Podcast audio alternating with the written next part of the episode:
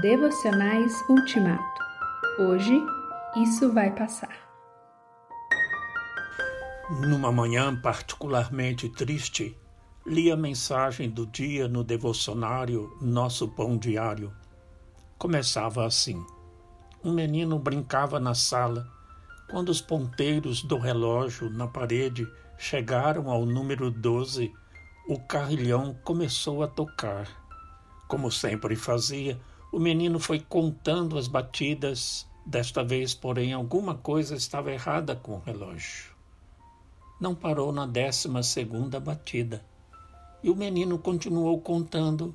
Treze, quatorze, quinze. E então ele correu à cozinha gritando: Vovó, vovó, está mais tarde hoje do que nunca. Obviamente, aquela criança não entendeu o que estava acontecendo, mas expressou uma verdade significativa: está mais tarde. Às vezes temos a impressão de que os ponteiros do relógio andam apressados demais. O tempo voa, dizemos. Isso não é de agora.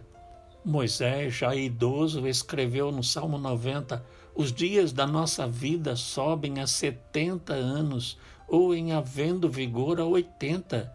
Tudo passa rapidamente e nós voamos. O fato é que tudo passa, as circunstâncias mudam, coisas novas acontecem. Presentemente, o mundo inteiro sofre com essa pandemia terrível. Quantas limitações, quantos transtornos, quantas mortes, quanto sofrimento. Porém, está mais tarde hoje. Estamos mais perto do fim desse pesadelo. Isso vai passar. O melhor está por vir. Jesus Cristo, nosso Salvador e Senhor, vai voltar.